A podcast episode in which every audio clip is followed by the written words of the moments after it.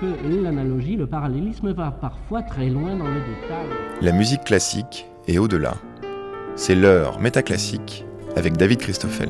Sur la plateforme Bandcamp, on peut trouver du classique, du jazz, du reggae, du funk, du metal, du blues. L'éventail des genres il semble interminable tellement il est ouvert. Alors que, sur YouTube, tous les genres semblent bienvenus, quoique la référence aux genres musicaux est pratiquement effacée, au plus mentionnée sous forme de tag, mais globalement fondue dans ce grand tout. C'est devant ce constat qu'entre hémisphère son et métaclassique, on s'est demandé si la disparition des genres musicaux était vraiment une pour les musiques que l'on dit expérimentales justement par défaut, et s'il était à tous les coups une bonne chose de dégenrer les pratiques musicales. Profitant du festival Riverain organisé par le GMEA, le Centre national de création musicale d'Albitarn, pour se frotter aux différences de genres musicaux qui s'y côtoient, nous allons chercher où en est l'effacement des frontières musicales dans la pratique et dans les plateformes avec le chercheur Guillaume Huguet qui a signé chez Ina Édition l'essai YouTube et les métamorphoses de la musique, le directeur du festival Riverain, Didier Achour, et la chanteuse et violoniste Silvia Tarozzi qui ouvre ce numéro avec ce chant de guerre. Tita, tatito tatino, tatito tatino, tatito tatito tatino, tita, tatito tatino, tatino, tatito tatino, vika vika vika vika vika vika vika vika vika vika vika vika vika La veccia bacocca, la fila, la stoppa, la fila, stupenlen da supare il camei.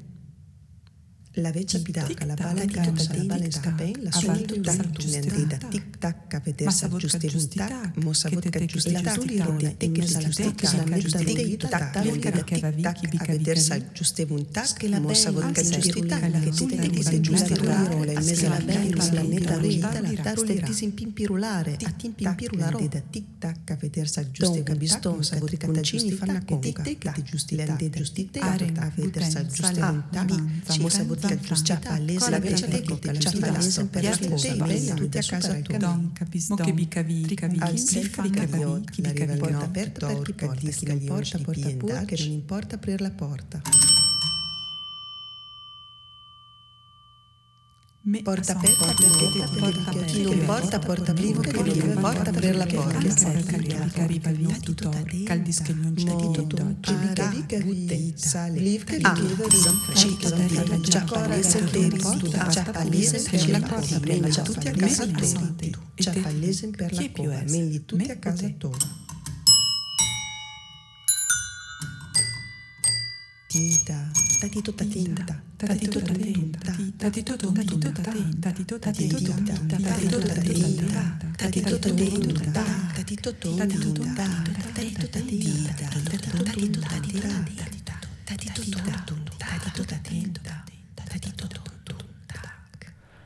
Bonjour Sylvia Tarozzi. Bonjour. On vous a entendu à l'instant avec euh, Deborah Walker interpréter Canti di Guerra, di Laboro et d'Amore. Enfin, c'est un extrait de cet album qui s'intitule euh, Tita. Alors, euh, est-ce que je peux dire autre chose pour désigner cette œuvre? La pièce en soi, c'est une pièce, c'est un jeu, il y a des jeux de mots en patois, dans le patois de la région d'Émile, enfin de l'Émile où, on vient, donc de plutôt la, la, zone de Bologne et de Reggio Emilia. Moi, je viens de Bologne et Déborah de Reggio Emilia. Ce sont des, des comptines, ce sont des um, je ne sais pas comment se dit ça en français, mais, mais ce sont des choses qui viennent un peu de notre enfance et en partie, en partie on a fait un peu une recherche, mais on a évidemment on a utilisé les, la sonorité pour, euh, enfin voilà, de, son côté musical. Et c'est un peu un, un atout, on peut dire, dans, les, dans ce projet de disque car le disque il est plutôt sur euh, justement un répertoire des, des chants, euh, des chants traditionnels qui, qui, qui, sont, qui ont à faire effectivement avec des thématiques qui sont la Deuxième Guerre mondiale, ou parfois la première. Il y a des chants qui sont un peu, qui chevauchent un peu les deux guerres en fait. Et puis avec les travail, il y a beaucoup de, morceaux qui ont à faire, qui sont des chants de travail. Et puis d'amour parce qu'il y a toujours quand même une richesse aussi des, thématiques qui ont bah, à faire avec les choses qui nous touchent comme humains. Donc Mais alors, justement, ce, titre Tita, c'était plutôt euh, un chant euh, de guerre, de travail ou d'amour?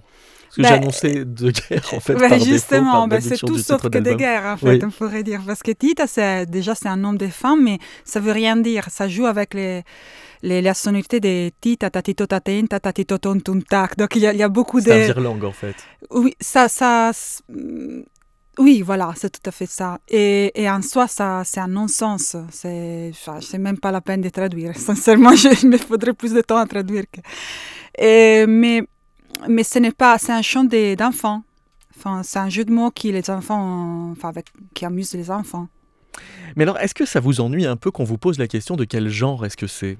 Est-ce que la question du genre est encombrante dans ce type de, de pratique musicale? Oh, Les genres. Euh, mais non, je pense que pas, pas forcément sur ce type de projet. De toute façon, c'est effectivement quelque chose qui assez ouvertement euh, entre, une relecture du folk, folk, mais dans un domaine de la musique euh, plus expérimentale et plus contemporaine. Après, c'est vrai que même définir précisément qu'est-ce que ce sont, c'est enfin, encore le folk, mais la musique expérimentale contemporaine, on peut, on peut effectivement en discuter.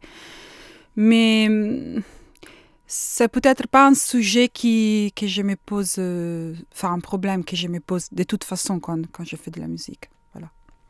Bonjour Didier Achour. Bonjour David. Dans le tiré à part édité par euh, Émis Ferson à l'occasion du, festival euh, Riverain, euh, vous écrivez que Émis Ferson est une revue sur les musiques de création qui est apparue comme ça, sortie de nulle part il y a peu. Il se trouve que le, festival Riverain est lui-même un festival de musique de création.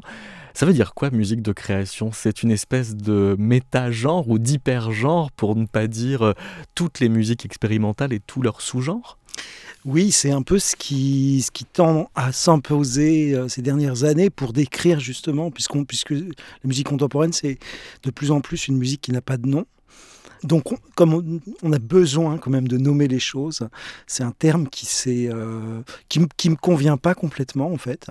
Pourquoi?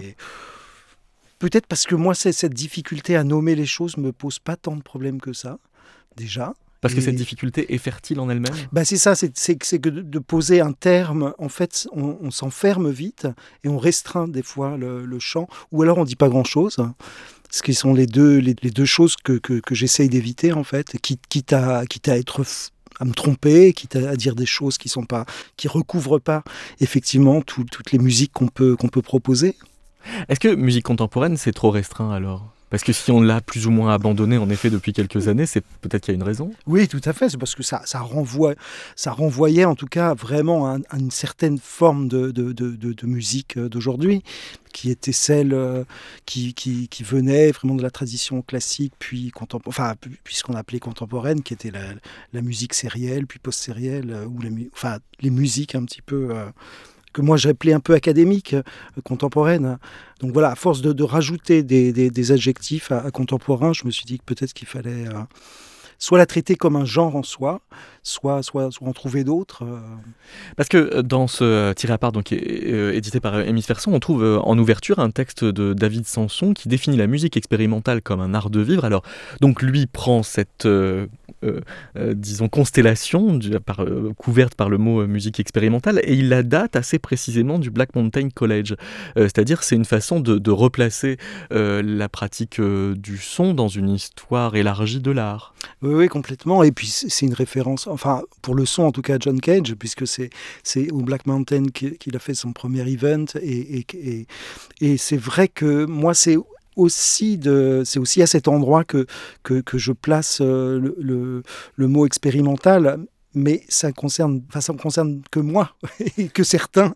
En fait, il y a aussi d'autres personnes qui, entendent tout à fait autre chose par expérimental dans dans d'autres pratiques musicales. En tout cas, repasser par cet event qui date euh, d'août 1952, où les événements musicaux étaient euh, dans un réseau d'événements qui étaient aussi plastiques, étaient, enfin, performatifs, euh, c'est aussi une façon bah, élargie d'envisager l'art sonore ou l'art des sons. Oui, tout à fait. C'est euh, de toute façon, à mon avis, euh, ce, qui, ce qui se produit inévitablement avec, euh, avec l'expérimentation. C'est qu'on déborde non seulement les, langages, mais aussi les, cadres et, les pratiques. Je vais vous proposer un petit euh, blind test sur la base de la programmation de Festival Riverain, Sylvia et, Didier.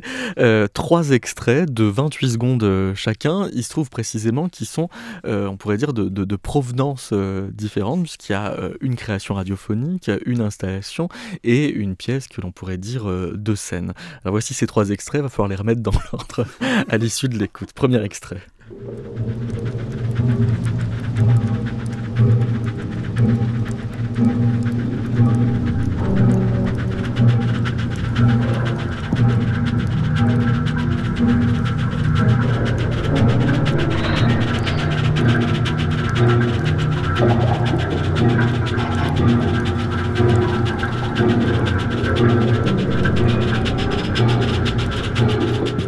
Deuxième extrait.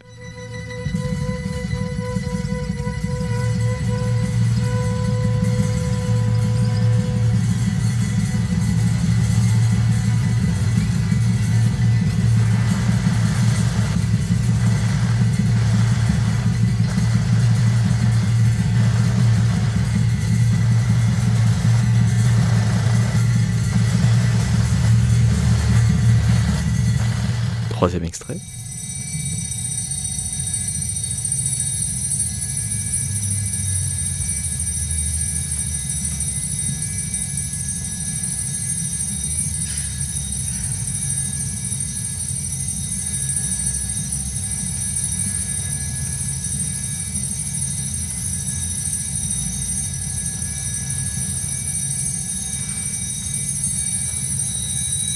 Sylvia, laquelle des trois est une installation La troisième. Et alors, comment vous le savez Ah, j'ai aucune idée. C'est une bonne réponse. Ah, ah oui, d'accord. Ah, vous n'étiez pas sûr Non, non, non, ben, on ne peut pas être sûr. Oui. Mais je me suis dit, d'un côté, il y avait peut-être un peu de bruit de ambiant. Et donc, je me suis dit, peut-être c'est quelque chose qui a quand même été pris, enregistré dans un lieu Enfin voilà, pas pour être. Euh, ah oui, c'est l'acoustique. Euh, un peu l'acoustique, l'effet. Même les premiers pouvaient être, mais les, troisièmes étaient plus clairement quelque chose qui, avait un espace autour. Hein. En effet, c'était extrait de l'installation Plantes mortes et objets vivants de Rien Nakajima et Pierre Berthet.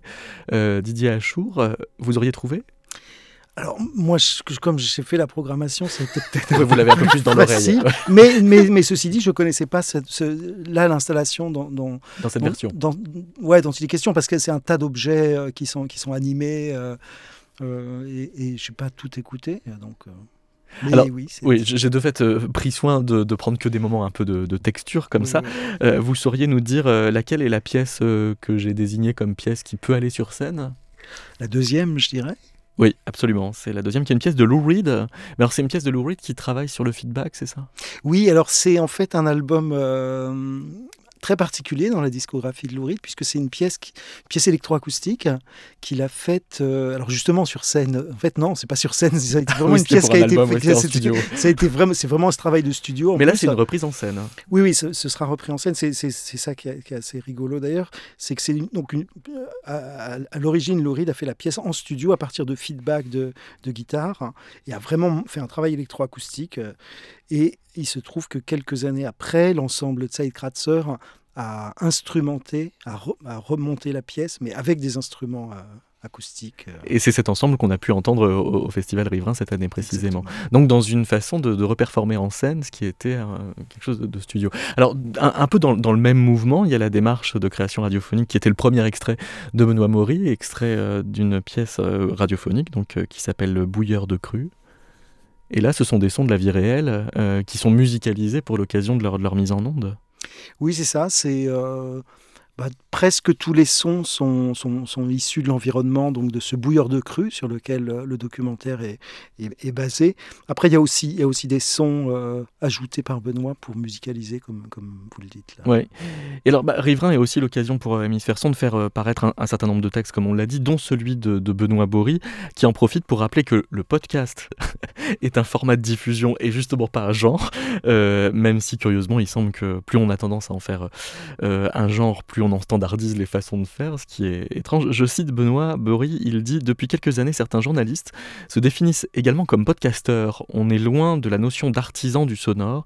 Il y a évidemment un danger d'appauvrissement d'une culture sonore en laissant aller un glissement sémantique où un support de diffusion se trouve confondu avec deux formats d'écriture sonore tout en rendant invisible la multitude du reste. Alors je me suis demandé, le fait qu'ils viennent euh, jouer en live, euh, ce qui est euh, une pièce écrite pour la radio, c'est presque un déplacement de genre, mais qui honore la frontière. Oui, oui, complètement. De, bah, de la même manière que, que a, réinterprété une, pièce de studio, euh, Benoît va, jouer en direct euh, sur un acousmonium et surtout sur les lieux de, captation de tous les sons, puisque euh, le, concert a eu lieu à Millars, village où habite le, le bouilleur de cru, sur qui le documentaire a été fait. Il sera présent? Il sera présent, bien sûr. Alors il y a un vecteur de, diffusion qui se présente comme euh, un broyeur de genres musicaux, qui est YouTube, là où, euh, comme je le disais en ouverture de l'émission, une autre plateforme, Bandcamp, joue le jeu d'une diffraction des genres qui est bien le contraire d'une disparition. Et alors pour analyser ces mécanismes, j'ai interrogé Guillaume Huguet, qui euh, a publié chez Ina Édition l'essai YouTube et les métamorphoses de, la musique. Je vous proposerai de réagir à la suite de la première partie de cet entretien.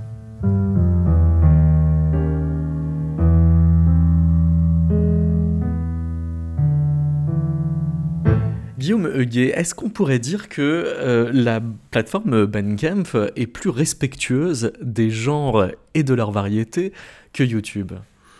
Euh, C'est-à-dire Bandcamp, à la différence de YouTube qui a reformaté son interface pour faire disparaître plus ou moins toutes les traces euh, d'éditorialisation et de connexion à des genres musicaux historiques particuliers, avec l'idée qu'on rentre par la recherche d'artistes ou par l'image euh, Bandcamp a son média, Bandcamp Daily, qui est plus limite dans la surenchère inverse, c'est-à-dire que c'est presque un défi pour Bandcamp euh, de montrer qu'il y a une scène euh, de folk expérimental en Bulgarie. Donc c'est le genre, mais c'est aussi la géographie.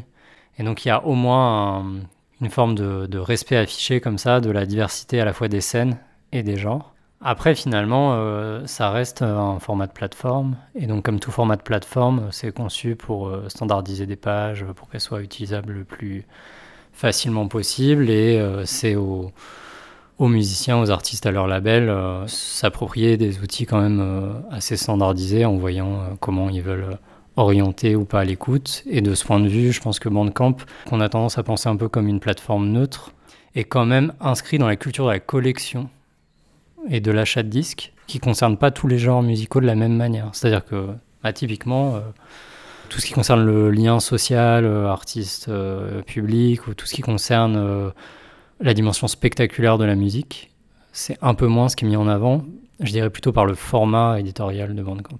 Et du coup, ça présélectionne peut-être certains genres d'une manière ou d'une autre. Parce que tout simplement, il y a une logique de plateforme. Voilà. Oui. Dans, YouTube et les métamorphoses de la musique, vous écrivez que euh, les mots euh, à la fois esthétiques et sociaux comme underground et indie euh, ne font pas que distinguer des styles dans le cas de, YouTube, et pour cause, ça devient une espèce de, de ferment d'une culture YouTube qui va très vite devenir normative au sens où elle va imposer des comportements à ses utilisateurs. Oui, en fait, en fait, comme ça l'avait été d'une certaine manière pour l'industrie musicale à un moment donné, qui, euh, face à ses critiques et aussi à, ses limites en termes de recherche de musique originale à vendre sur le marché, avait a tendance à lancer comme ça des mots-clés, des modes, des nouveaux genres, etc. Mais YouTube a fait à peu près le même genre de choses, surtout au début de son histoire, c'est des choses qui ont un peu disparu, mais en lançant des concours avec les mots-clés underground, en lançant des cérémonies qui parlaient d'indie, euh, c'était une manière pour YouTube de mettre en scène son opposition à l'industrie musicale historique même si au final il y avait déjà des accords euh, très tôt euh, qui, étaient, euh, qui étaient en branle. Et d'un autre côté, ça a été une manière effectivement de, revendiquer des valeurs d'originalité tout en les retravaillant d'une manière pas si, pas si destinée à l'originalité que ça. Parce qu'en fait, d'une certaine manière, YouTube a pu s'appuyer sur le fait que underground et indie étaient déjà des mots-clés un peu réifiés quoi, par l'industrie. Indie a eu plusieurs significations, euh, mais une signification, ça peut être une signification qui dit rien en fait de la de l'esthétique, comme le fait qu'un disque n'appartient pas à une des principales majors du disque. Et ça ne veut pas dire que ça ne s'inscrit pas dans une économie de marché euh, euh, capitalistique, etc. Ça veut juste dire que c'est indépendant des trois principales majors. Et encore, souvent, on a posé le label indie sur de la musique qui était distribuée par les majors, mais pas signée par les majors directement. Donc, donc à partir de là, il y a quand même euh, d'assez large de marge de manœuvre pour euh, à peu près tous les modèles qui vont du refus du système euh, à, son, à des différentes formes de, de collaboration, d'accommodement d'un côté comme de l'autre. Il y a la notion de popularité qui euh, alors est euh, à la fois euh, restructurée et presque reverticalisée parce que ça devient industriel alors que c'est convoqué sur la base de ce que ça devrait une plateforme pleinement communautaire. Ouais, bah en fait ça, ça correspond un petit peu à la trajectoire de YouTube qui en fait avait besoin au départ de s'appuyer sur des pratiques vernaculaires, c'est-à-dire des gens qui font des petits films de famille, euh, des gens qui font de la musique à la maison, parce qu'on l'oublie souvent, mais au début, YouTube, c'est beaucoup de musique de loisirs, c'est des gens qui gratouillent à la maison, qui sont loin de l'idée de sortir des disques ou même d'avoir du succès euh, sur, euh, sur Internet. Et donc c'est cette idée, la popularité comme folklore, comme vernaculaire, qui est ensuite associée à la popularité comme capacité à se distinguer dans une compétition. Et donc il y a effectivement un glissement du vernaculaire vers la compétition. Mais quand on entend populaire et qu'on le dissèque pas comme ça de manière analytique comme je viens de le faire, bah finalement ces contradictions ou ces tensions elles sont suspendues. Mais cette euh, métamorphose, pour le coup, est euh, assez précoce quand même, puisque le, site naît en 2005 et euh, vous pointez une espèce de rationalisation, de lissage de l'interface en 2009-2010. Mm-hmm. Ouais, en fait, dès les débuts, YouTube dit on va s'appuyer sur la culture vernaculaire, enfin c'est mis en avant dans les discours des fondateurs, etc. Mais il y a déjà, au bout d'un an, au moment du rachat par euh, Alpha, enfin Google aujourd'hui, euh, Google hier, Alphabet aujourd'hui, il y a déjà des accords qui sont en cours avec les majors du disque. Mais par contre, YouTube met un petit moment à savoir quelle va être euh, sa position officielle et sa stratégie, on va dire, dans le long terme avec le copyright, copyright musical en particulier. Et donc effectivement, euh, c'est plutôt vers 2009 que ça devient quelque chose d'assumé, c'est-à-dire l'idée que euh, les catalogues euh, d'artistes établis vont être mis en avant sur le site et vont pas seulement y être présents à côté d'un site qui se concentre plutôt sur la mise en avant d'artistes autoproduits ou de personnes qui font de la musique pour leur loisir ou qui font des vidéos avec de la musique, etc. Alors parmi les, espèces de, de torsions de valeur que, que, ça va produire, il y a celle, euh, on l'a cité tout à l'heure, d'originalité. En quoi est-ce que l'originalité promue par YouTube est une fausse originalité? Ah oui, alors bah, en fait ce qui est intéressant c'est que l'originalité pour YouTube ça passe par... Euh, en fait YouTube dit jamais originalité dans ses discours euh, publics, il dit toujours creativity. Et creativity, en fait, c'est un, un mot-clé euh, dans, un peu dans différents univers. Et donc, c'est vraiment ce mot-clé, l'histoire de ce mot-clé qui permet de comprendre euh, de quelle originalité on parle. En fait, euh, en fait c'est pas mal associé aux théories de Noam Chomsky. enfin, vraiment dans, dans, la version très universitaire, selon laquelle, en fait, on a tous et toutes une capacité de création linguistique parce qu'on a tous et toutes le même bagage, euh, euh, on va dire, les, mêmes, les mêmes outils cognitifs qui permettent de générer différentes langues, qu'elles soient collectives ou individuelles. Et donc, en fait, euh, bah, on est tous originaux parce que tout le monde parle, tout le monde s'exprime. et, donc, euh, et donc, la créativité euh, pour YouTube, c'est une manière d'attirer l'attention sur l'idée qu'il n'y a pas de limite aux personnes qui sont capables de produire du sens d'une certaine manière. Donc, c'est une, définition anthropologique très large. Mais ce qui est intéressant, c'est que ces connotations, elles ont déjà en fait été utilisées et d'une certaine manière instrumentalisées euh, par euh, la formule industrie créative qui a fait partie de la politique euh, publique, notamment au Royaume-Uni, et puis après ça s'est étendu, pour défendre une nouvelle économie, c'est-à-dire l'économie de l'information avait déjà un peu battu de l'aile et les gens voyaient plus ça comme une promesse très excitante et donc on a rebaptisé ça industrie créative et l'idée c'est que en gros si vous produisez du sens et si vous êtes dans des dans des métiers qui euh, produisent des formes nouvelles, quelles qu'elles soient, y compris des formes nouvelles industrielles, euh, du design, des jeux vidéo, etc. Euh, vous êtes susceptible de produire de la valeur économique. Et donc, en fait, l'originalité qu'intéresse YouTube, c'est le fait que la moindre différence, par exemple un, tout, un remix qui change deux éléments sur un morceau, ça suffit dans une logique de plateforme qui de toute façon accueille toutes les expressions pour les monétiser par la publicité, enfin, ça suffit à alimenter le site, déjà alimenter l'attrait du site et ensuite potentiellement faire la monétisation. D'une certaine manière, euh, il y, a une promesse démocratique de ce point de vue de YouTube qui n'est pas fausse, c'est-à-dire que euh, d'un point de vue économique, euh, pour YouTube, tout se vaut.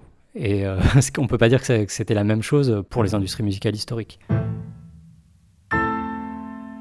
Didier euh, Achour, si euh, fort de ce qu'on vient d'entendre euh, de Guillaume Huguet, on reprend le débat qu'on avait tout à l'heure sur musique contemporaine, musique de création, musique expérimentale. Ce sont autant d'appellations qui désignent quand même plutôt des esthétiques, même si elles flirtent avec quelque chose de transgenre, que cette catégorie d'indie qui semble plutôt viser une manière de distribuer la musique. Ouais, c'est, euh, ça retourne un peu la tête, hein, ce qu'il dit. Mais je trouve ça très, très troublant, effectivement, et puis aussi très juste sur, sur, le, sur, le, sur le fait qu'on peut, personne peut s'accaparer la création. Et il y, y, avait aussi ça derrière moi, cette, cette idée de, de, venir un petit peu euh, euh, critiquer cette notion de genre et dire que nous, on ne fait pas de la musique de genre, mais qu'on est au-dessus de ça. En fait, ça partait de l'idée justement que si nous aussi on s'enferme bien souvent dans des genres et que en plus on dit qu'on n'est pas un genre. Donc c'est une double, double faute, double péché d'orgueil et de Mais c'est une façon de, retourner la contradiction à laquelle on est quasiment invité en fait. Oui, oui, complètement, complètement. Et, et du coup, euh, comment aussi... En fait, c'est venu aussi de, de, de, ma pratique de, de, programmateur sur, sur, sur, le terrain, sur un terrain qui n'est pas un terrain de, forcément de grands connaisseurs de, musique expérimentale. Et donc il y a un moment où, moi j'ai cette, euh, peut-être utopie ou cet espoir de, de faire partager ces musiques-là parce que je crois qu'elles peuvent vraiment franchir le mur des, des, des, connaisseurs et des, spécialistes. Et puis en même temps, il y a la réalité. C'est comment, euh, comment travailler. Euh. donc, donc je, je, suis dans, dans cette démarche-là. Et, déjà faire ce premier travail de dire que, de reconnaître que nous-mêmes, euh, nous, nous, nous enfermons volontiers dans, dans, des gens, dans un, dans un entre-soi confortable, etc. C'était déjà faire un premier pas vers l'autre. Et puis aussi je pense que déjà montrer la pluralité des, esthétiques à l'intérieur du, champ des musiques de création, c'est aussi euh, peut-être laisser des portes ouvertes. Il n'y a pas une façon d'entrer dans, ces musiques-là, mais il y, en a, y en a beaucoup. Et puisqu'on est dans la métaphore euh, domestique, le, nom du festival, euh, Riverain, alors ça s'écrit euh, R-I-V-E de Z-U-N, ça vient d'un mot valise qu'on trouve dans Finnegan's Wake de, de James Joyce, mais c'est quand même une façon de, de respecter le voisinage, c'est-à-dire de dire bah oui, il y a des frontières, mais ça n'empêche pas d'avoir de bons rapports avec le voisin. Oui, oui, et surtout Surtout, on ne on, fait pas de la musique sur Internet, justement. Là, on fait de la musique euh, dans un endroit, dans des endroits où il y a des gens qui, vivent, qui passent, qui, peuvent avoir envie de, franchir la porte. Et donc, oui, il y a, cette, conscience de ne pas s'enfermer, encore une fois, dans, ni dans un genre, ni dans un entre-soi, mais, mais, mais, de, mais de, de, cohabiter, de coexister avec, euh, avec les gens, avec les riverains. Sylvia euh, Tarodi, quand on dit que effectivement YouTube est euh, le premier contact qu'on a avec euh, la musique, enfin que c'est l'endroit où on, consomme le, plus de, musique, ça vous donne encore moins envie d'y aller pour être encore plus au contact d'auditeurs en chair en os? Bah, moi, je, je, vais sur YouTube comme tout le monde. Hein. Je, me trouve, même si j'ai une discrète euh, discothèque chez moi, et, et puis j'adore euh, quand même euh, écouter la musique bien et tout ça, mais je peux pas dire que...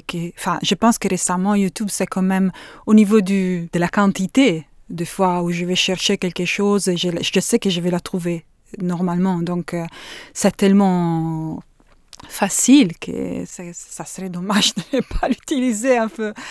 Donc, euh, mais c'est sans doute quelque, quelque chose qui questionne beaucoup et surtout je suis, j'étais quand même, je suis contente qu'il y a quand même une, une réflexion autour de ça au niveau de, de, par exemple, de, de l'entretien que, que, vous avez eu. Parce que c'est vrai qu'il y a tellement de choses qui sont allées très vite euh, changer la, la perception qu'on a et la, la fruition qu'on a de la musique, pas que, qu'effectivement, euh, on peut se retrouver un peu dépaysé. Bah, moi, je me souviens très bien que mon, mon ancien professeur de, violon, qui était un, un grand messier, Enzo Porta, quand, quand j'ai commencé à faire de la, j'ai commencé déjà à faire des musiques un peu à côté, disons, de la, de, la musique classique et contemporaine plus, plus classique. Il me disait, euh, de temps en temps, il disait, bon, de toute façon, et comme tout c'est pareil maintenant, comme tout, tout, tout, le monde fait tout et n'importe quoi, du coup ça va juste être tout et n'importe quoi. Donc il n'était pas très optimiste par rapport aux perspectives. Et par contre, il vous honorait de pouvoir donner une image de pessimisme. ben oui, tout à oui. il était très ouvert. Mais, et en plus, c'était quelqu'un qui avait quand même toujours soutenu la musique, enfin, euh, les, les, jeunes compositeurs toute sa vie. Donc, euh, vraiment quelqu'un de très positif aussi, non qui croyait dans ça. Mais moi, je l'écoutais, je me disais, je crois pas que c'est ça. De toute façon, on va pas revenir en arrière, et je voudrais pas revenir en arrière. Mais euh, comment rentrer là-dedans avec euh, une compréhension aussi de ce qu'est une, possibilité, une capacité qui soit un, poil plus analytique, qui soit un poil plus euh, de reconnaissance? Parce que ce n'est pas vrai que tout est, pareil, tout est pareil. Et, et, là, je pense que c'est un terrain très, très ouvert maintenant, très contemporain, on pourrait dire. Mais oui, est-ce que cette ouverture euh, est, tout de même euh, une façon de répondre euh, à la prise à partie que YouTube constitue pour quiconque fait de la musique? C'est un peu la, la, question que me semble poser Guillaume Huguet. Il a une phrase à un moment, il dit En s'inspirant de la notion de recording consciousness, développée pour décrire l'ajustement du jeu et de l'écoute musicien-auditeur à l'enregistrement, on pourrait nommer conscience de l'algorithme l'exercice qui consiste pour l'internaute à ajuster ses pratiques de recherche et d'écoute en fonction du comportement de l'automatisme tel qu'il parvient à l'anticiper. Alors peut-être est-ce que quand on fait de la musique, on, se trouve au même endroit d'anticipation de l'algorithme? Quand vous faites ce disque avec Deborah Walker, vous le dédiez davantage quand même à un label pour une distribution en circuit court que pour YouTube, même si l'album y atterrit? Oh, on va un peu loin là. Euh, C'est-à-dire que... Mais que ça conditionne les pratiques quand même. Alors, que ça conditionne les pratiques, on pourrait dire oui, mais je pense que ça, ça, vaut, ça, vaut, valait aussi avant. C'est-à-dire, si on veut faire un disque, on, envisage plus ou moins de le faire sortir. Donc, euh, on envisage peut-être aussi plus ou moins où s'adresser pour le faire sortir, etc.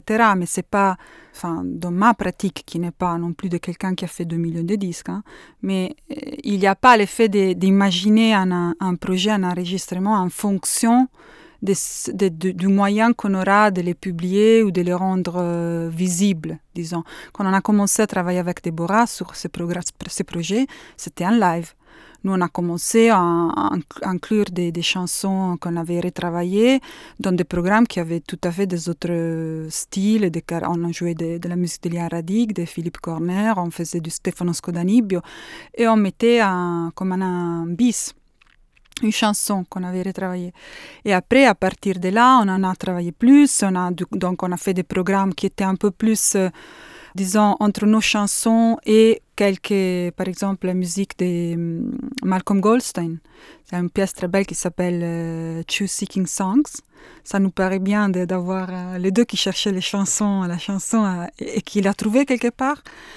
Mais et après, on est arrivé à construire ça, et du coup, l'enregistrement et le projet discographique est, est arrivé après, avec l'envie de, de, le faire aussi arriver à plus, à plus de gens, de les faire, de les mettre quelque, quelque part euh, sur un support qui puisse rester, non? Et donc, c'est une question soit de diffusion, soit des, euh, enfin voilà, de fixer quelque part un travail qu'on avait fait. Et donc, on ne s'est pas forcément adressé à un label. Après, le label, on l'a trouvé mais on n'a pas imaginé avant, on, comme on n'a pas imaginé d'être sur YouTube, qu'on pourrait faire un YouTuber justement qui imagine sa créativité en fonction du, des, de des injonctions de YouTube ouais. en fait. Ouais, ouais. Euh, on, on, va poser la question du genre autrement. On va écouter euh, une musique euh, qui était présente dans ce festival riverain et se demander si elle est plus ou moins genrée ou bien à quel genre est-ce qu'on pourrait l'associer.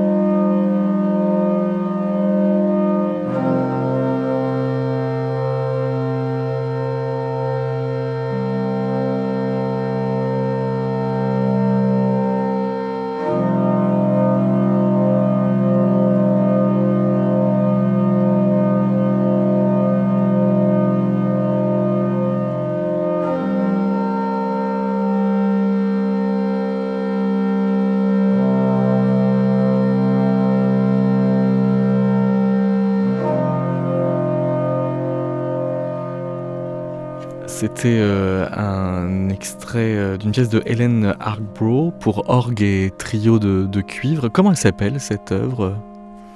Alors c'est For Organ and Brass. Ah oui, en fait, l'instrumentation et le titre. Ouais. D'accord. Ce qui, ce qui veut dire précisément que ça veut n'assumer aucun genre? Euh, oui, c'est peut-être une façon de. Il y a une tradition quand même de, de donner comme titre juste l'instrumentation, de même que dans, dans, dans les arts visuels aussi, des fois juste on nomme la, la technique. Enfin, ou- c'est- c'est- ou- vous dites que c'est une tradition, mais qui est pas si vieille précisément. Non. Ben non, elle est très vieille. Enfin, Elle est très très vieille. Bah non, parce la musique. Quand, euh, quand on la dit une sonate pour piano, on dit sonate. Là, en l'occurrence, on ne dit pas du tout sonate. Ben, mais on dit un trio, trio violon, Trio à violon- cordes. trio à cordes. On dit, Ah on oui, dit- oui, oui, oui. oui. Enfin, la formation a été vraiment pendant longtemps Oui, oui. une des. tout à fait. Non? Des- Tout à fait. Il n'y avait pas de titre forcément à part Mhm. ça. Oui, oui. mais Oui, c'est vrai. Oui, parce que même finalement, quand on dit symphonie, on désigne euh, Oui. un effectif. Mais quand même un peu une forme. Oui, mais il y a à côté de ça, il y a, il y a aussi pas mal de. Enfin, si on laisse son, euh, sonate, symphonie et tout ça, il y a quand même des quatuors, trios. Enfin, il y a plein de formations de musique de chambre, par exemple, qui, qui, Qui n'ont servent pas. de titre. qui servent de titre, hein, Oui. sont juste numérotés. Oui, oui. Et puis je pense que c'est finalement assez tardif même de donner des, des noms euh, plus ou moins poétiques à, à des, à des œuvres, quoi. C'est, c'est- ça vient vraiment avec le 19e et puis après le, après le 20e. Mais là, vous diriez que c'est quel genre, ce qu'on a entendu? Ben, je me disais que ça, il y avait au moins trois, trois genres Ah, auxquels la musique euh, pouvait appartenir. Il y, a la, il y a musique pour orgue, Oui. qui est un genre, euh, et, et c'en est vraiment. Puis c'est un travail autour de, de- de- de- vraiment de l'instrument euh, spécifique sur lequel elle, elle joue. Il y a la just intonation, hein, c'est-à-dire la, la façon d'accorder aussi avec les, les- les harmoniques naturelles, euh, qui est aussi Ah, qui, qui- que vous constituez comme genre? Qui peut, Ouais. qui peut se constituer comme genre dans, dans pas mal de, chez pas mal de, de- de musiciens et de musiciennes. Et puis le, le troisième, ça pourrait être la, la je sais pas, la musique méditative ou la musique de, de contemplation aussi, qui pourrait être un new age pour ceux qui, qui ont envie d'être Mais Alors, désagréables. précisément, est-ce que c'est pas devenu un genre à cause de YouTube? Euh, non, je pense que ça, enfin tous tous les tous les genres que, que, que j'ai nommés ont, ont une tradition qui, qui préexiste vraiment largement à YouTube. Sylvia, vous l'auriez mis dans quel genre? Bah, juste juste l'extrait, ça, pourrait, ça pouvait aussi être de la musique répétitive, mais après, on ne sait pas comment ça continue. Donc, euh, moi, je ne le sais pas de toute façon. Alors, un, un autre euh, extrait.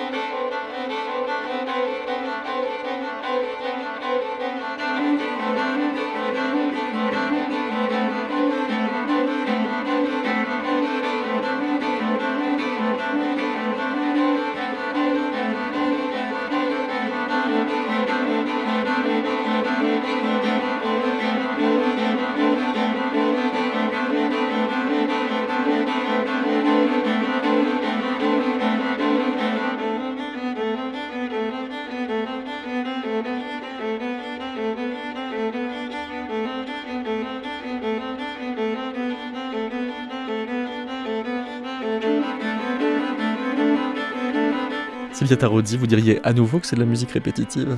Bah, euh, ça vient un peu euh, à la bouche, disons, à la langue. Le compositeur s'en défendrait, euh, Tom Johnson. Oui, oui, oui, mais c'est- c'est c'est- c'est vrai que c'est une pièce qui, qui semble particulièrement appartenir au genre musique répétitive, alors que c'est pas toujours le cas euh, chez lui. Alors après, on pourrait se dire, on pourrait se demander si YouTube ne fait pas apparaître de nouveaux genres musicaux, euh, à savoir par exemple la musique à, à moins de 50 vues. Des, Je veux bien. des, des- des vues euh, très très très. Je crois même qu'il y a le, le genre des vidéos qui n'ont été vues qu'une fois. Et euh, aussitôt on les revisionne qu'elles sortent de, de leur genre. Euh, Est-ce qu'on pourrait reconnaître à l'oreille quelle vidéo a fait le plus de vues à votre avis? Bon, je vais vous en mettre deux, et donc le jeu, c'est de savoir euh, Lequel a fait le- le plus lequel de- a fait le plus de vues.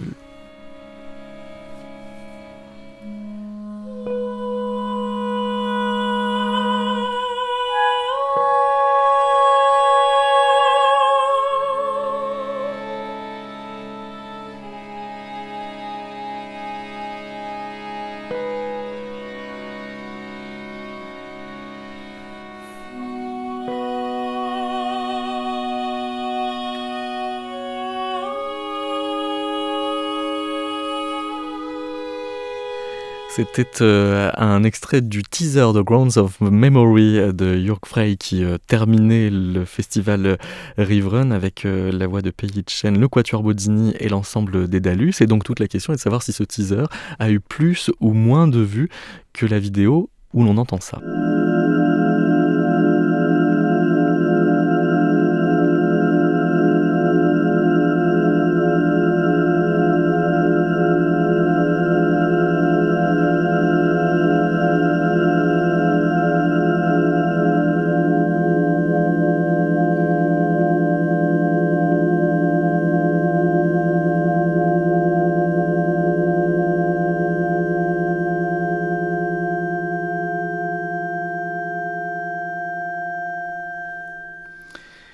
S'agissait euh, d'un extrait d'une performance de Café Matthews euh, le 25 avril 2019 à Berlin. Café Matthews qu'on a pu entendre avec euh, The Lap Tights également dans le festival. Alors à votre avis, laquelle a eu le plus de vues sur YouTube? Tu, tu, dis, tu disais que c'est une, une, performance qui date de quand? De 2019. 2019. Ouais. Ah oui, donc à peu près. Donc à peu près à la même époque que le teaser. Ça, oui, oui, oui, parce que oui, oui, oui, oui, elles ont la même ancienneté sur YouTube les deux vidéos, oui, parce que sinon ce serait pas tout à fait du jeu, quoique c'est un jeu? Moi, je dirais que Cathy Matthews a eu, a eu, plus de vues parce que nous c'était un teaser, donc euh, pas vocation non plus à circuler plus que dans un cercle professionnel. Mm. Je dirais la même chose, mais aussi parce qu'en fait, c'est de la musique électronique quand même. Donc, il y a, si on revient au genre, il y a tout un public des gens qui s'intéressent à ça. Et donc, euh, ça, ça fait aussi une certaine vague, de, un mouvement de personnes qui peuvent aller écouter quelque chose parce que aussi ça appartient à ces genres-là. Donc, Mm. tomber là-dessus par l'algorithme. C'est-à-dire que l'algorithme serait plus favorable aux musiques électroniques, selon vous Je pense Ouais. que oui. En tout cas, ça se vérifie euh, sur ce test-là, puisqu'il y a eu 1200 et quelques vues pour euh, Café Matthews contre 626 pour euh, Voilà. le, le teaser de Grounds of, Memory. On ne parle pas de Lady Juste, Gaga. mais- juste une petite anecdote. hein. Eric M me racontait là euh, qu'il avait un, un voisin qui avait un, un jeune ado qui, qui s'intéressait à la musique et, euh, et du coup qui, était assez admiratif d'Eric parce qu'il il partait en concert souvent, il jouait de l'ordinateur, des platines, etc. Et puis un jour, Eric lui, montre une vidéo à lui sur, sur YouTube et, le jeune voit le nombre de vues qui- et il y a eu comme une chute de, de... son idole était N'était plus son idole. n'était plus son idole parce qu'il avait fait je, je sais pas mais quand même un nombre peut-être 1500 vues aussi mais c'était bon C'était pas là. voilà Précisément sur ces questions de, de vues, je vous propose euh, de retrouver la, la suite de l'entretien avec Guillaume Guet.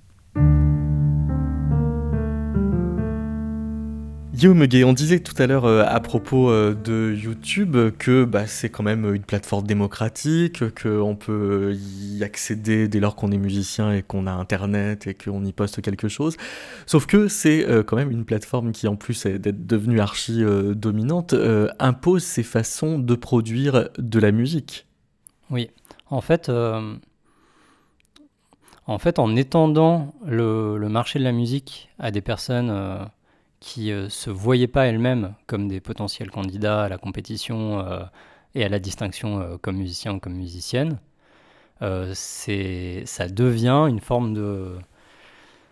Alors, en termes matériels économiques, ça, ça, ça, ça devient un peu la précarité pour tous et toutes, mais, euh, mais aussi en termes de, effectivement, en termes d'éthos, on va dire, ça devient euh, l'entrepreneuriat de la musique ou le micro-entrepreneuriat de la musique pour tous et toutes. Ça, ressemble en fait à d'autres logiques de, plateforme, c'est-à-dire qu'en étendant euh, finalement le marché des travailleurs, des travailleuses euh, de la musique, euh, y compris des personnes voilà, qui font juste des vidéos en utilisant la musique, ça, devient, ces personnes commencent à contribuer à ce marché. Ben, finalement, on, crée une, une nouvelle monoculture, je dirais, de l'entrepreneuriat musical, qui consiste Alors là, il y a tout un tas de... Il y a tout un tas de normes que YouTube met en avant, mais par exemple à être compétent, être un bon professionnel, un bon gestionnaire de scène, de, de, chaîne, pardon, mais aussi de scène, c'est-à-dire être capable de créer un public et de le fidéliser, de l'organiser dans la durée. YouTube dit il faut prendre soin de ses fans. Euh, et en fait, tout ça, ça favorise certaines esthétiques en particulier. En fait, il y a, c'est pas toutes les scènes musicales ou tous les genres musicaux euh, dans lesquels les valeurs de la compétence professionnelle, euh, du multitâche, euh, même aussi de on a vu dans certains, dans certains discours de YouTube ou dans certains concours la surprise, du mélange des genres. Enfin, il y a tout un tas de normes en fait qui ont été reconduites par YouTube et sous couvert de vous pouvez tous et toutes participer. Finalement, vous participez toutes et toutes un marché dont l'optimum est quand même la vidéo chorégraphiée rigolote. Donc vous pouvez participer à cette compétition, mais on a déjà des, préférences d'avance. Mais c'est cette espèce d'incitation à, l'hybridation, est-ce qu'on peut dire qu'elle va atteindre, y compris les musiques qui se définissent comme marginales ou expérimentales et qui veulent pas participer de ce, jeu industriel? Oui, bah ça, moi j'ai des, des collègues qui ont un peu interrogé des musiciens, des musiciennes sur leur rapport à ça et et en fait, euh, bah, la situation varie beaucoup euh, selon les conditions, mais en fait, comme par ailleurs l'économie de la musique euh, est une économie incertaine et précaire dans tous les cas, et que le discours de YouTube qui dit, en fait, avec nous, vous avez des opportunités que vous n'auriez pas sinon. Ce qui est vrai et pas vrai. Ce qui est vrai et pas vrai, mais ce qui est encore moins vrai, en fait, pour certains types de scènes ou d'esthétique. Eh ben, en fait, dans un moment de doute, on peut toujours se laisser convaincre par ça, se dire bon bah on ne perd rien à essayer, et donc moi, ce que j'ai observé, c'est cette attitude sceptique, mais euh, d'adoption, euh, dans les travaux de mes collègues sur euh, l'attitude des musiciens et des musiciennes, y compris dans des esthétiques un peu expérimentales, assez éloignées a priori du clip, des imaginaires de la popularité, etc. De se dire, c'est là que les gens sont, après tout, pourquoi pas? J'aime pas ça, j'aime pas la posture dans laquelle me met, ça me met. Je, je, c'est un travail plus difficile que je ne le croyais mais tentons de jouer le jeu. Voilà. Et euh, eh, eh, Est-ce qu'on pourrait imaginer qu'il y a une logique vidéo qui s'est euh, un petit peu insinuée euh, dans les pratiques des, musiciens et musiciens expérimentaux, même si voilà, c'est pas forcément lisible en tant que tel, mais qu'il y aurait une YouTubeisation des pratiques, y compris sur la scène XP Ouais, en fait, du coup, ça. Une de mes conclusions en étudiant un peu tout ça, c'est que ça vient pas forcément de YouTube comme acteur qui serait surpuissant, etc., mais face à cette euh, opportunité ou pseudo-opportunité, il y a une espèce de conformisme des scènes, c'est-à-dire s'il y en a un qui va ou il y en a une qui va, euh, les autres suivent. Et donc, euh, effectivement, moi j'ai observé, voilà, dans les scènes que je suis, y compris de musique noise, électroacoustique, etc., des personnes qui tentaient les formats de chaîne, les formats de vidéo, etc. Alors, c'est à nuancer parce qu'en fait, c'est pas comme si les esthétiques expérimentales avaient été éloignées d'un rapport à l'expérimentation audiovisuelle de base. Donc c'est la question, c'est est-ce que ça s'étend à des personnes qui avaient plutôt tendance à jouer sur les pouvoirs du son comme pouvoir distinct de l'image? Et je pense que c'est le cas, mais c'est aussi le cas parce qu'il y, a, cette forme de, conformisme ou de suisme. C'est pas d'ailleurs, c'est pas que YouTube. Le Bureau Export, par exemple, soutiendra un projet euh, si euh, il a été euh, publié sur YouTube et qu'il a fait un certain nombre de vues. Donc derrière, en fait, c'est un ensemble d'acteurs qui suivent un petit peu en chaîne en se disant ah bah YouTube fait ça, donc je suis obligé de le faire. D'autres intermédiaires euh, se mettent à faire attention à YouTube, et en bout de chaîne, euh, finalement, il y a un moment où, où les artistes euh, se sentent elles-mêmes concernés. Quoi.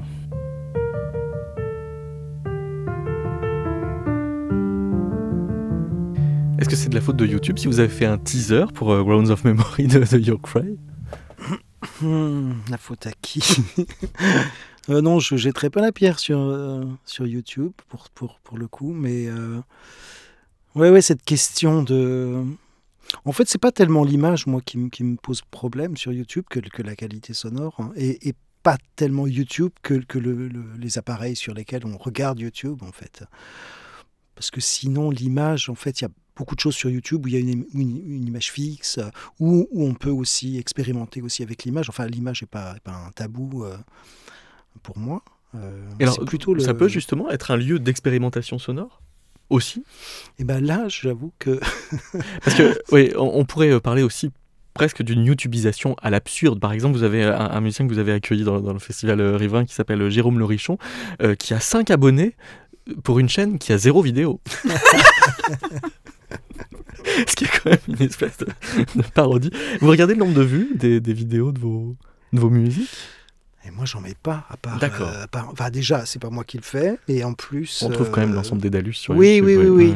Mais c'est vrai que je n'aurais pas en tête. Euh, j'aurais pas en tête les plutôt SoundCloud où on voit où, je regarde plutôt le, le, nombre d'écoutes enfin comme ça pour savoir si ça a été regardé ou pas mais mais ah donc il y a quand même cette logique oui c'est ça d'une audiométrie en temps réel Ouais, mais c'est vraiment anecdotique. Ça, ça, ça... Bon, voilà, c'est un peu exotique en fait. Est-ce que les gens nous aiment Je suis toujours surpris qu'il y ait déjà au moins quelques écoutes. Bah, parce que Sylvia, vous pourriez vous dire, bah oui, c'est vrai, Tita quand même remporte plus de vues que les autres plages du même album. Oui, oui, moi je ne passe pas du temps, mais sincèrement, mais j'ai regardé, j'y regarde, surtout quand il y a un, enfin, quand un album vient de sortir. Enfin, les premiers temps, c'est toujours intéressant de voir qu'est-ce qui se passe. Non? Mais c'est intéressant à quel titre? Ben, Déjà parce que euh, ça passe sur une plateforme qui arrive à des gens très très différentes. Donc euh, que je ne pourrais pas, moi, peut-être même pas euh, rencontrer en concert. Et donc de voir à des gens comme ça, tellement différents, combien de, de, visuels, quel morceau, morceau peut, peut arriver à plus de, de gens qu'un autre. Donc ça, je trouve quand même intéressant. Et ben, pour moi, c'est-à-dire, parfois il y a des surprises, parfois c'est assez logique de mon point de vue. Mais voilà, après, c'est vraiment, on des, des chiffres qui font rigoler n'importe quel adolescent. Donc, euh, donc ça, il faut le relativiser nécessairement. Il faut complètement le relativiser. On ne parle pas des, des, choses qui peuvent amener de l'argent ou qui peuvent être intéressantes à ce niveau-là. Mais s'il faut relativiser le nombre de vues, ça veut dire que quand même c'est une espèce d'absolu. En tout cas, euh, Guillaume Huguet montre que c'est devenu un étalon et explique le paradigme dans lequel ça nous projette en se référant aux théories de Fechner. Oui, bah, Fechner, c'est quelqu'un qui a essayé un petit peu comme, euh, un petit peu comme Helmut euh, dans, le, dans le domaine de la musique, de comprendre comment fonctionnait euh, physiquement la perception visuelle. Et donc, il en a proposé une perception, c'est un peu la révolution de Fechner, c'est de proposer une perception quantitative de la perception visuelle. Penser que les formes sont le résultat d'une accumulation de signaux quantitatifs. Et ce qui est intéressant avec avec ça, c'est pas forcément le détail de la théorie, mais c'est de se dire qu'il y a vraiment.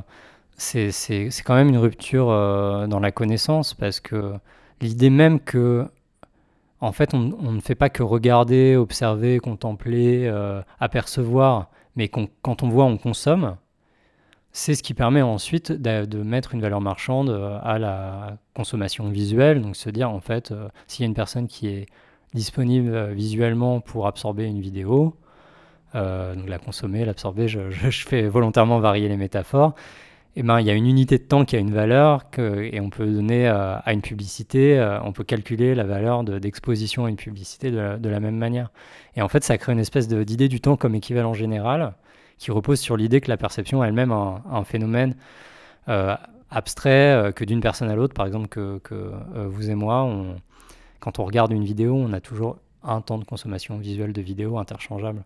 Et en fait, euh, c'est quelque chose qui est tellement, dont on est tellement imprégné que ça paraît un peu étrange à déconstruire, mais je pense que d'une certaine manière, la, le pouvoir esthétique de la musique euh, et de, de, des arts visuels, etc., c'est de, de, défier en permanence cette, cette réduction à, à l'idée qu'on a vu un temps, de, un temps de vue donné, un temps de divertissement donné, et, euh, ça nous a pris tant de temps dans notre journée de travail ou notre temps de loisir, et euh, c'est coché quoi. En fait, euh, c'est le dans le meilleur des cas, je pense qu'un morceau de musique, une vidéo, en fait, euh, redéfinissent notre manière de regarder la musique ou, de, voir même, même du spectacle. Et en fait, c'est c'est pas comme ça que fonctionne évidemment à la fois l'industrie de la musique, de la vidéo, de la publicité.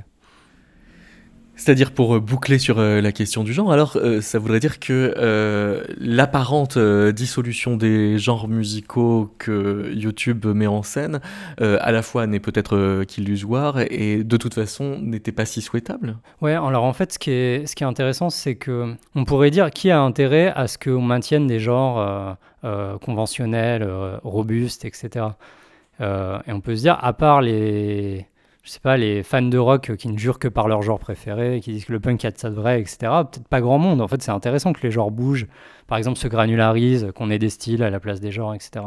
Mais ce qui se passe avec euh, euh, des plateformes comme YouTube, comme ça s'était passé d'ailleurs avec les radios commerciales, c'est que le format prime sur le genre. Donc, c'est-à-dire que la manière de faire évoluer des conventions esthétiques, des manières de jouer, des manières d'écouter, des manières de se rapporter à la musique, est remplacée par euh, le potentiel de la musique à créer un public sur lequel on peut faire des enchères publicitaires. Et c'est ce code-là qui devient le code esthétique. Alors ce qui est intéressant, c'est que des fois il y a des circulations, il y a des formats, par exemple de chaînes YouTube ou sur d'autres plateformes aussi qui peuvent devenir des genres et des genres qui peuvent devenir des formats. Mais il y a certainement une, voilà, il y a une part d'hétéronomie de, et le format ne suit pas les mêmes finalités que le genre a priori.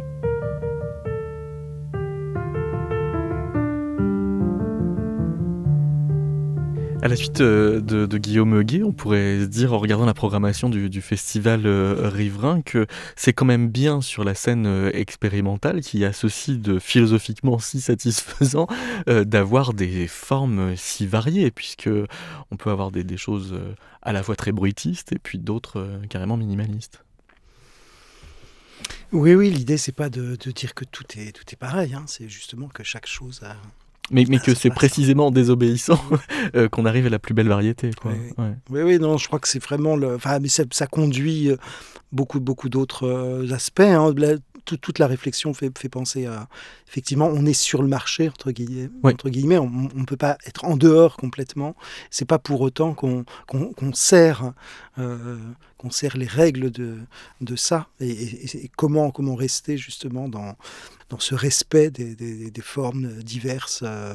Mais ça veut dire de, de, plus penser au marché des producteurs locaux quoi, que euh, aux grands, grands supermarchés euh, Oui, oui, je crois que c'est valable pour tous les aspects de, de, notre vie en fait. Hmm. Pour terminer, Sylvia Tarodi, c'est quoi le minimalisme? Ouh là là Lydia, tu veux répondre? bah, Je ne sais pas si Qu'est-ce que c'est le minimalisme? Bah, Justement, cette, cette musique fait des, peu d'éléments, peu d'éléments formels, on pourrait dire, qui a réduit, réduit beaucoup euh, les, les matériaux et, et qu'il a fait pour euh, des raisons euh, soit esthétiques, soit peut-être éthiques quelque part, parce que ça répond évidemment à des exigences de certains artistes à trouver quel est la, un peu l'essentiel, non? Une fois qu'on a enlevé tous les, tout ce qui ne l'est pas.